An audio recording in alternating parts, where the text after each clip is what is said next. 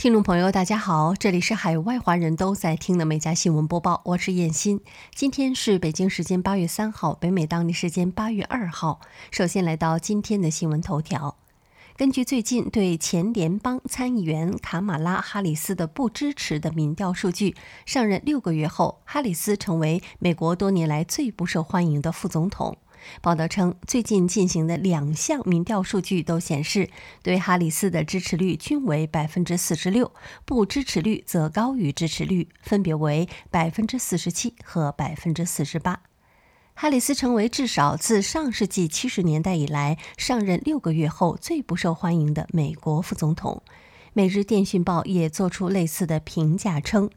至于哈里斯任职副总统期间有哪些做法令人不满，报道提到，比如他本负责管理美国南部边境的移民，却一直回避有关问题。当被问到为什么在被拜登指派处理移民问题几个月后还没有访问美墨边境时，他却回答说自己也还没有访问过欧洲。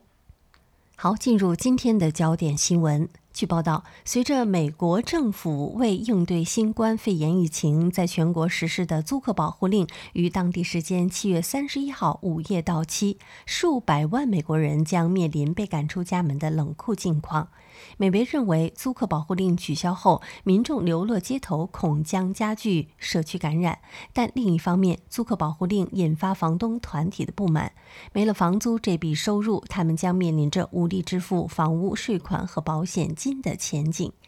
报道称，美国白宫七月二十九号向国会发出呼吁，称其应出台相关政策，以再次延长驱逐租客禁令。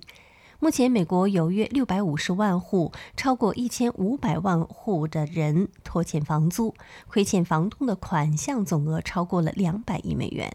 此外，额外的失业救济金、食品券以及学生贷款暂停支付令等将于九月失效，同样将会影响数以千万计的美国民众。据报道，美国顶级传染病专家安东尼·福奇当地时间八月一号受访时表示，美国有资格接种新冠疫苗的一亿人并未接种疫苗。随着新冠变异毒病毒德尔塔毒株导致的感染病例的激增，情况将会变得更糟。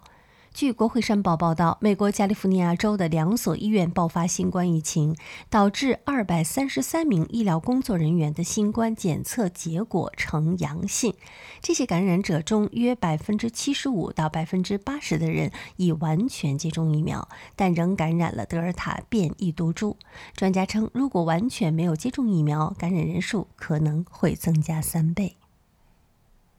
德尔塔毒株肆虐美国之际，据报道，美国前总统奥巴马被曝计划于八月四号举办大型的生日派对，这引发了许多批评者的愤怒。派对可能会成为超级传播事件。消息称，预计奥巴马将邀请多位朋友参加此次派对，尚不清楚具体会邀请到谁。但美国著名脱口秀主持人奥普拉·温弗瑞和著名导演乔治·克鲁尼等明星已经收到了邀请。这位消息人士还说，此次派对规模会很大。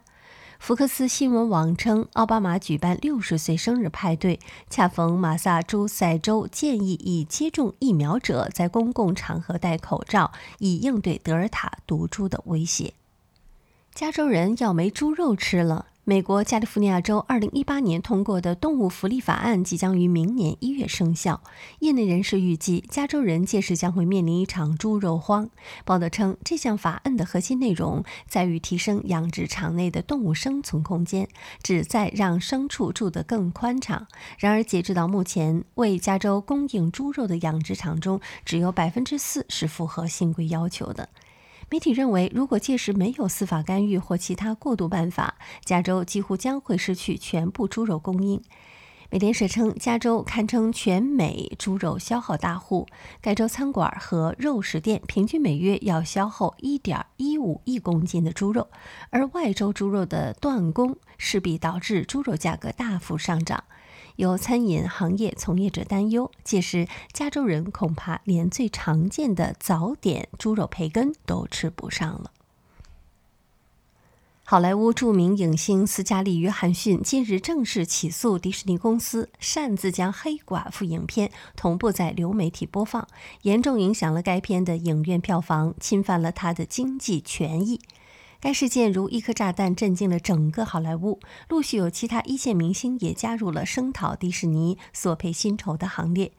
据专业票房网站统计，在北美和其他地区上映已经三周的《黑寡妇》，目前全球票房累计三点二二亿美元。虽然创造了疫情后好莱坞新片的首周票房纪录，但后乏后继乏力。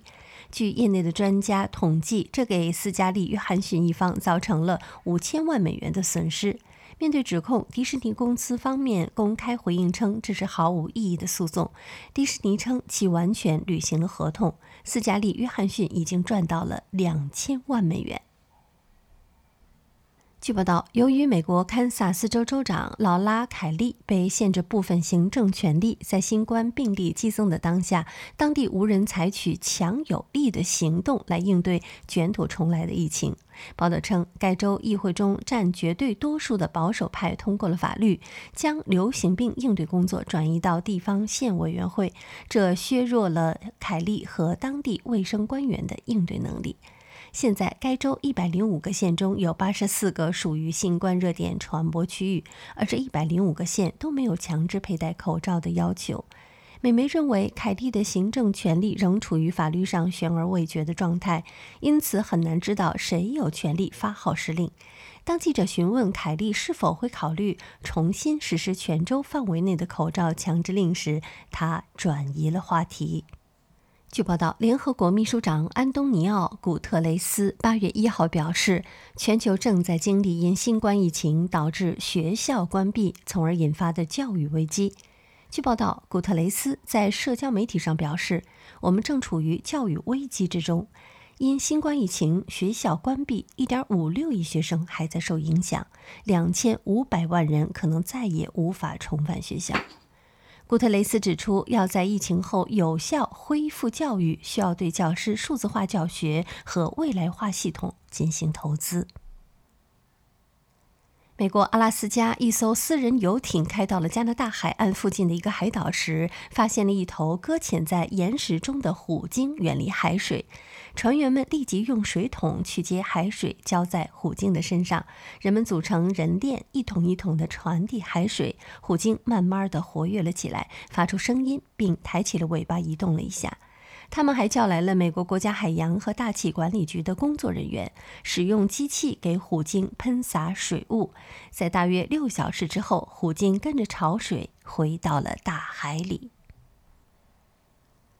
据报道，在上周日的一场音乐会上，NBA 湖人队球星勒布朗·詹姆斯被拍到了一把将热情上前的球迷推开。这段视频随后在社交媒体疯传，引发了网友的争论。有网友认为詹姆斯做的没问题，称他是在保护自己的个人空间；也有网友对此表示不能理解，认为詹姆斯行为丑陋，没必要用手推开球迷。报道称，可以看到詹姆斯当时正在穿过拥挤的人群，旁边是他的妻子和数名安保人员。此时，一位手拿手机的球迷冲了出来，想要接近詹姆斯。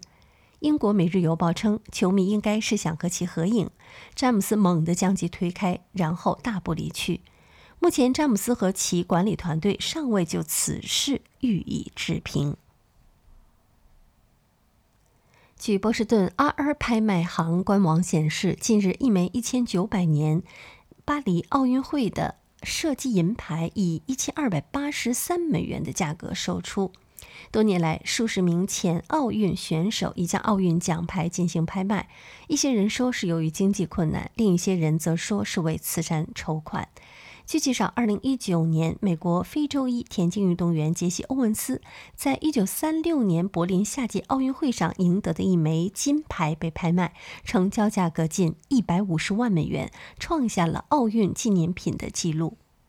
据报道，当地时间七月三十一号晚，两名蒙面男子在纽约市一条繁华的街道上向人群连开数枪，随后骑摩托车逃离，造成了十人受伤。监控视频显示，两名头戴面具、身穿连帽运动衫的男子在皇后区第三十七大道上用手枪射击，另外两名同样蒙面的男子驾驶着摩托车跟在两名枪手后面。枪击事件发生后，枪手坐上摩托车逃离。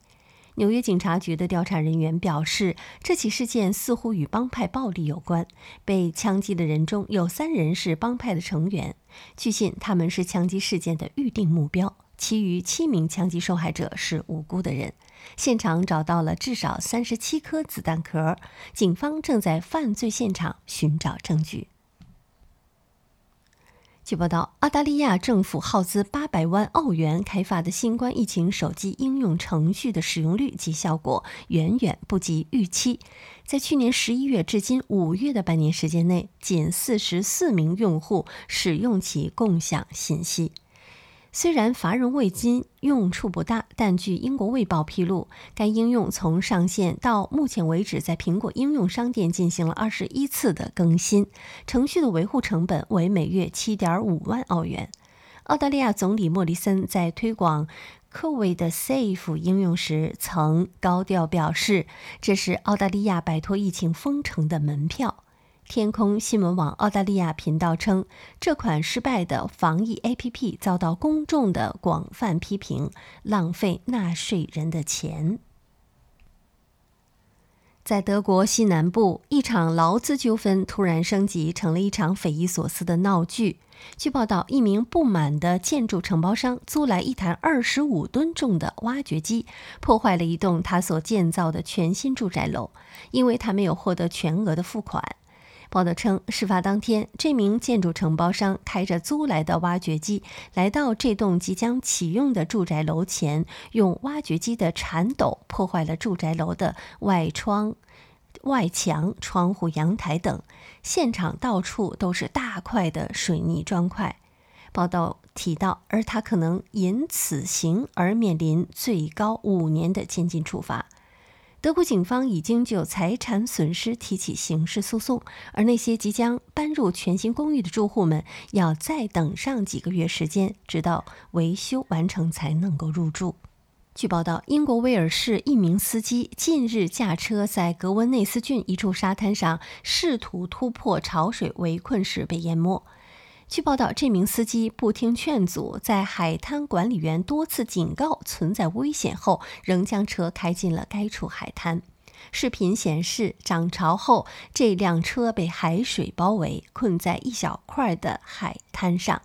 有人建议该司机放弃车辆，但他仍试图穿越。只见这辆车加速驶入水中，不一会儿便熄火，慢慢开始下沉。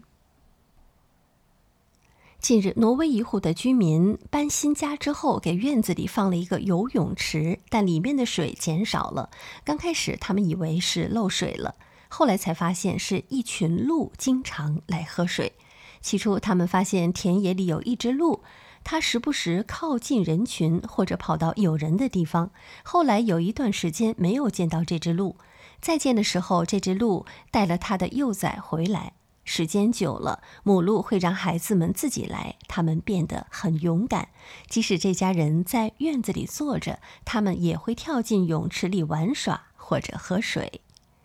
好，以上就是今天美家新闻播报的全部内容，感谢收听，我们明天再会。